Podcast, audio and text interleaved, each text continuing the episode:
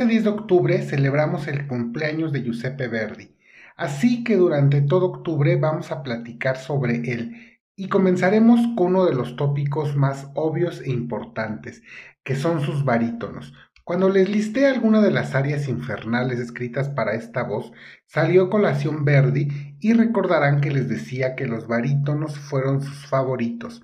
Aunque esto, claro, no significa que lo haya hecho fácil para ellos, todo lo contrario, suelen ser roles muy difíciles, pero al mismo tiempo, mucha de la belleza musical que encontramos en la obra de Verdi está escrita especialmente para ellos. Pero antes quiero aclarar algo. Cuando digo barítonos verdianos, no significa una clasificación baritonal específica y exclusiva. Es más bien un término que utilizamos para hablar de aquellos barítonos que suelen destacar cantando los roles que Verdi les escribió, porque además la obra de Verdi es enorme e incluye 28 óperas en un periodo de 54 años, desde su primera ópera que fue Oberto Conde de San Bonifacio en 1839 hasta Falstaff en 1893. Entonces Verdi, al inicio de este periodo de 54 años de composición operística, inició muy enmarcado aún en un estilo belcantista, hasta que su técnica y estética fue madurando y encontró su propio estilo, por lo que los barítonos del inicio de su obra no son iguales al Falstaff, por ejemplo, que es su última ópera y donde además el protagonista es un rol para esta tesitura. Por esto es que les digo que no podemos hablar de un barítono verdiano como clasificación vocal, sino más bien como un atributo halagador hacia aquellos cantantes que logran integrar a su repertorio los principales roles verdianos, con sus múltiples características vocales y con sus muchas complejidades dramáticas. Y para esta pequeña saga vamos a utilizar en particular un disco que descubrí hace unos años llamado The Art of the Verdi Baritone, un álbum con grabaciones exclusivas de la primera mitad del siglo XX, o sea, de 1900 a 1950, justo en el nacimiento de la grabación. Y es que siempre me ha gustado mantener el equilibrio en este podcast entre estos cantantes legendarios de aquella época, que fueron los primeros que pudimos grabar, con los cantantes actuales. Y este equilibrio lo intento mantener siempre para que tengamos una fotografía panorámica completa y no quedarnos con la imagen de que la ópera es monográfica, museística o apolillada, porque esto no es así. Afortunadamente en la actualidad tenemos muchos barítonos que destacan en los principales roles verdianos y un ejemplo perfecto es el del mongol en Batin Amartuvshin un barítono que tiene la agenda llena de óperas verdianas y que hace unos años protagonizó junto con Saoya Hernández un abuco muy controversial en el Teatro Regio di Parma, donde trasladaron la acción hacia un barco lleno de inmigrantes. Una producción muy polémica, pero que en lo vocal en Batin, Sayoya, Michel Pertusi y Iván Magri están estupendos. Pero hoy vamos a platicar de esta joya histórica que es este disco con grabaciones de antes de los 50, justamente con el primer gran rol que Verdi le dio a los barítonos, que es Nabucco. Nabucco fue su tercera ópera y para que Verdi musicalizara este libreto le tuvieron que hacer manita de puerco, porque Verdi, después del fracaso de Rey por un día y el fallecimiento de su esposa y sus dos hijos, ya no quería componer. Pero afortunadamente para nosotros que amamos la ópera, lograron convencerlo. Y así creó el primer gran rol para un barítono. Ustedes pueden leer y ver entrevistas y todos los cantantes, principalmente barítonos, coinciden en decir que Verdi es difícil porque les exige colocar su voz en el registro más agudo. Además de eso, también se enfrentan a varios retos dramáticos. Los barítonos verdianos son roles complejos, llenos de matices y con mucha profundidad psicológica. La semana pasada les contaba de la irrupción del psicoanálisis durante los primeros años del siglo XX en la ópera alemana. Sin embargo, aunque es verdad que estamos aún muy lejos de las teorías freudianas, Verdi de manera muy instintiva parecía buscar esa complejidad psicológica en los libretos Incluso él daba acotaciones e indicaciones muy precisas a sus libretistas de los matices dramáticos que él quería. Y Nabucco es el primero donde además retrata los dos grandes tópicos que se van a repetir de manera muy frecuente en toda la obra verdiana, y es la paternidad y la política. En el caso de Nabucco, él tiene dos hijas, Fanena, la cual se ha enamorado de un judío llamado Ismael y se ha convertido además a su religión. Entonces, cuando Nabucco se proclama un dios, es fulminado por un rayo y queda ciego. Pero su hija, Abigail, ya había descubierto que ella es en realidad adoptada. Abigail fue estrenada, como les comentaba, por Giuseppina Streponi, la cual se convertirá en la esposa de toda la vida de Verdi. Ella el personaje de Abigail tiene una de las áreas infernales para sopranos de todos los tiempos, y la escuchamos en nuestro episodio especial de áreas infernales para sopranos. Ella, Abigail, hace prisionera a su padre adoptivo, se burla de él y además destruye el documento que probaba su verdadero origen. Abigail, créanme que es una gran villana. Pero Nabucco entonces va a cantar. ¿Quién me arranca el cetro real? ¿Qué horrible espectro me persigue? ¿Quién me ha cogido por el cabello? ¿Quién me aprieta? ¿Quién me aterra? ¿Quién? ¿Quién? Oh, hija mía, ¿no vienes a socorrerme en este terrible momento? Solo veo fantasmas con espadas de fuego. ¿Por qué sobre mi cabeza el cielo está tinto de sangre? Ah, ¿por qué? ¿Por qué ha aparecido en mis ojos una lágrima? ¿Quién me socorre? Muero. Y Zacarías dice, el cielo ha castigado al soberbio. Y Abigail, que lo único que le interesa es la corona, dice la anotación, recogiendo la corona que ha caído de la cabeza de Nabucodonosor, dice, pero que del pueblo de Baal no desaparezca el esplendor.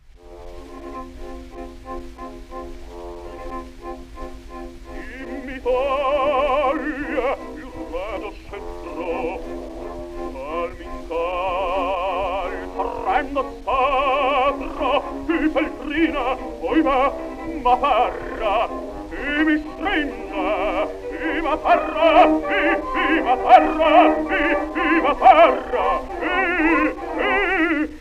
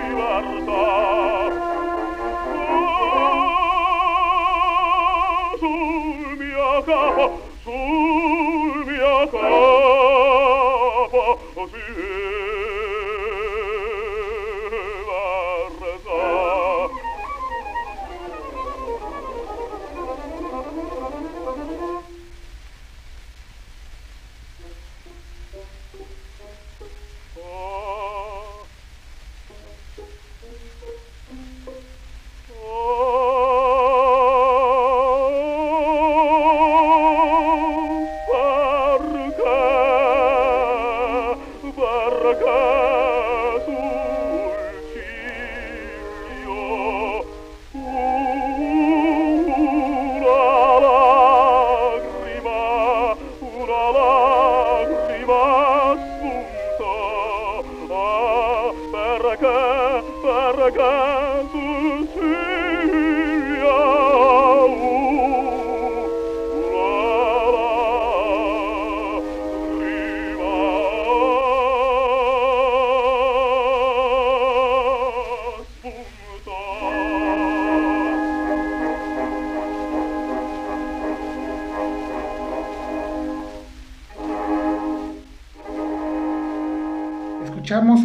Galefi, el cual, por cierto, participó en el estreno de Nerón de Boito. Arrigo Boito fue el último libretista con el que trabajó Verdi, sus dos óperas finales, Otelo y Falstaff. Nabucco, además de estar y la de Abigail, tiene el famoso y más célebre coro Va Pensiero. Este título afortunadamente cada vez se representa más seguido en el mundo, pero de este que es el primer gran barítono verdiano nos vamos a uno más complejo y hablo de Macbeth.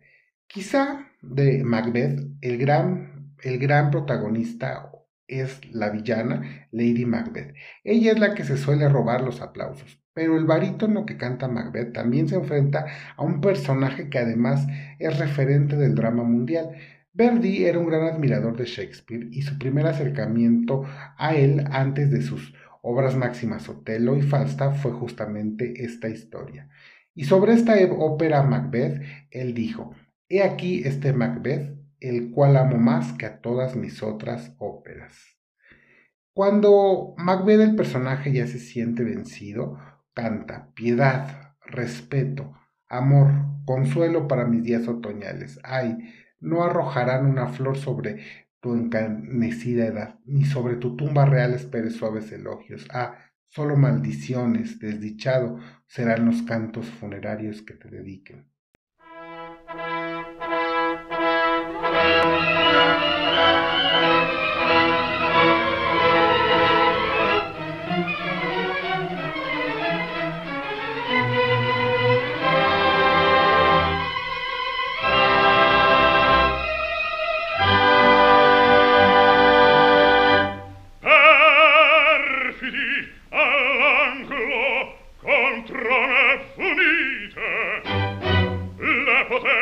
presagem profetato, esser poi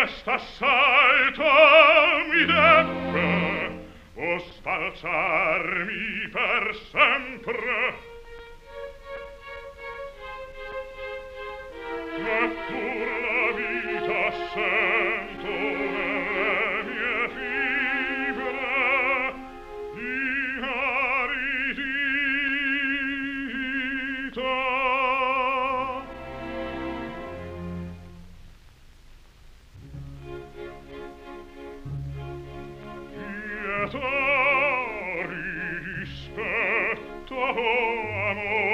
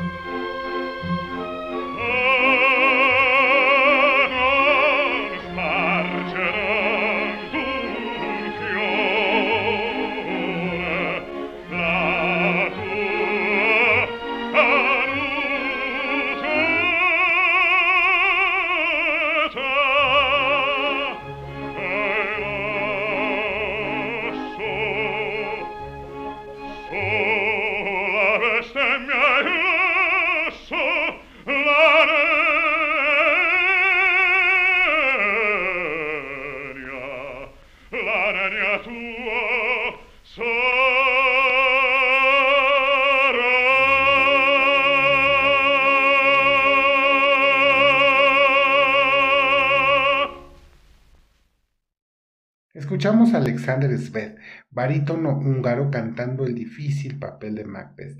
Esto justo antes de que se entere que se murió su esposa y después de esta área se ve enfrentar a Macduff. A Macbeth le habían dicho las brujas que no sería vencido por ningún hombre nacido de mujer. Y adivinen que Macduff le, le dice a Macbeth, no nací, fui arrancado antes de tiempo del seno materno, o sea, nació por cesárea, no nació de una mujer. Por eso es que las profecías son muy peligrosas, porque siempre son mal interpretadas y generan exceso de confianza.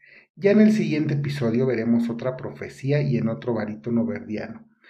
Pero regresando a Macbeth, fue una ópera tan amada por Verdi que se la dedicó a su ex suegro y gran apoyo de toda su vida, Antonio Barezzi y le dijo en su dedicatoria, desde hace tiempo quiero dedicarte una ópera a ti, que has sido padre, benefactor y amigo mío.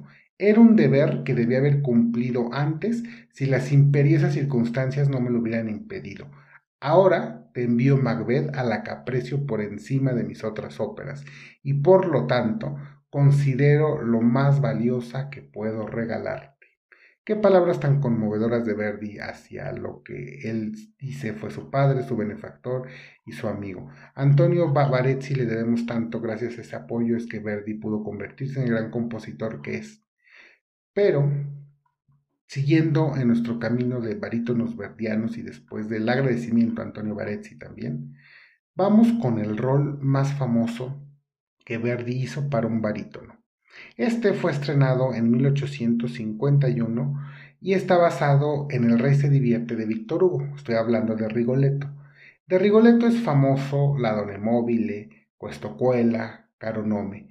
Pero Rigoletto, además de esta música pegajosa y afortunadamente muy conocida y representada, tiene el sello de provocación que tanto me gusta resaltar. Rigoletto, imaginen, es un bufón jorobado que se divierte burlándose de todos los afectados por la conducta libidinosa del duque de Mantua. En el primer acto vemos cómo se burla en particular de Monterone. Y este Monterone al final del primer acto, cansado de, sus, de las burlas, le dice a, a Rigoletto, tú, serpiente, tú que te burlas del dolor de un padre, yo te maldigo. Entonces Rigoletto, que se burlaba de todos y que se sentía protegido del duque, de pronto guarda silencio y nos enteramos en el segundo acto que ese silencio es porque no es el ser tan despreciable y ruin que vimos al inicio de la ópera. Rigoletto, además de ser un ser despreciable y ruin, y que es el bufón del duque, resulta ser un padre amoroso y preocupado por su hija Gilda. Rigoletto entonces canta. Se había entrevistado anteriormente con un asesino a sueldo llamado Sparafucile y hace él mismo la comparación en su famosa aria y dice, somos iguales, yo con la lengua y él con el puñal. Yo soy el hombre que ríe, él el que mata. Aquel viejo me maldijo, oh hombres, oh naturaleza, me han hecho un vil malvado, qué rabia ser deforme, qué rabia ser bufón. No deber, no poder hacer otra cosa más que reír. Me está prohibido el patrimonio de cualquier hombre. El llanto, y mi amo joven y alegre, tan poderoso, adormilándose me dice, bufón, hazme reír. Y debo esforzarme y conseguirlo. ¡Qué condena! Los odio, cortesanos repugnantes. Qué alegría me da el herirlos. Si soy perverso es por su culpa, pero aquí soy otro hombre. Aquel viejo me maldijo porque este pensamiento me turba. ¿Me sucederá alguna desgracia? No, es una locura.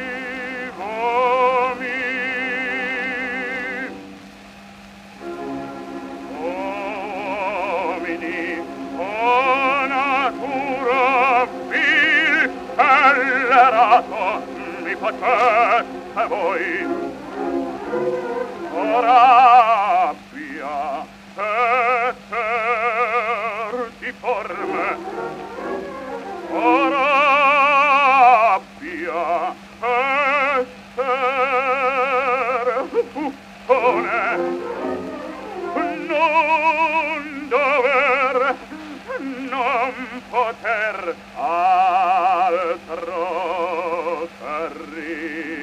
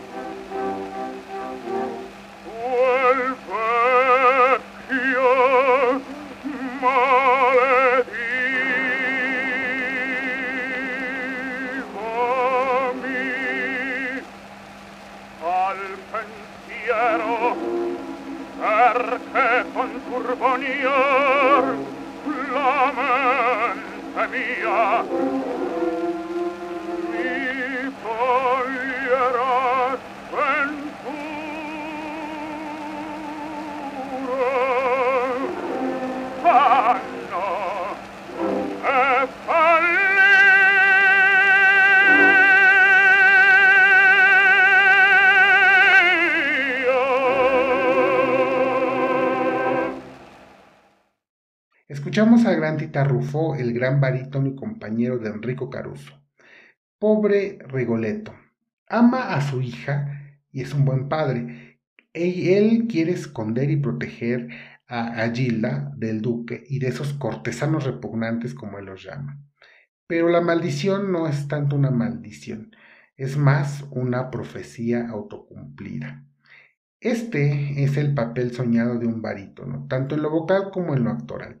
Es muy complicado y en su momento hablaremos a detalle de toda la implicación política que desató Verdi y su Rigoletto en particular, porque esta ópera, yo insisto que además de la Donna e Mobile, es un parteaguas de la ópera en general.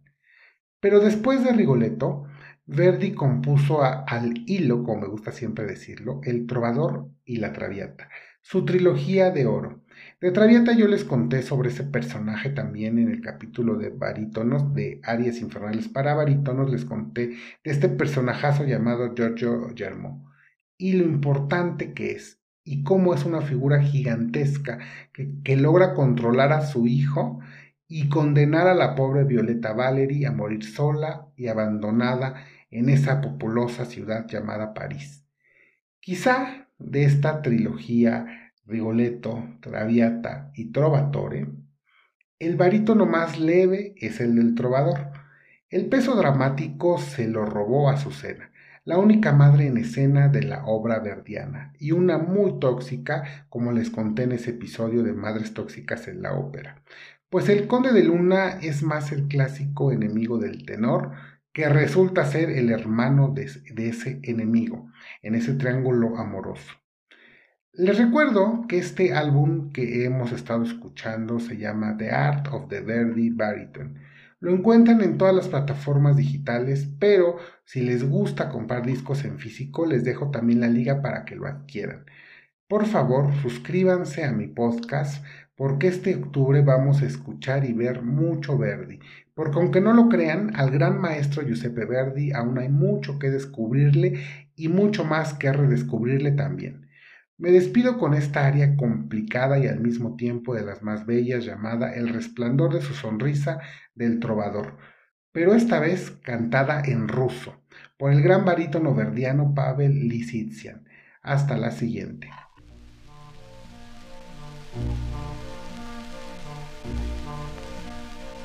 Oh.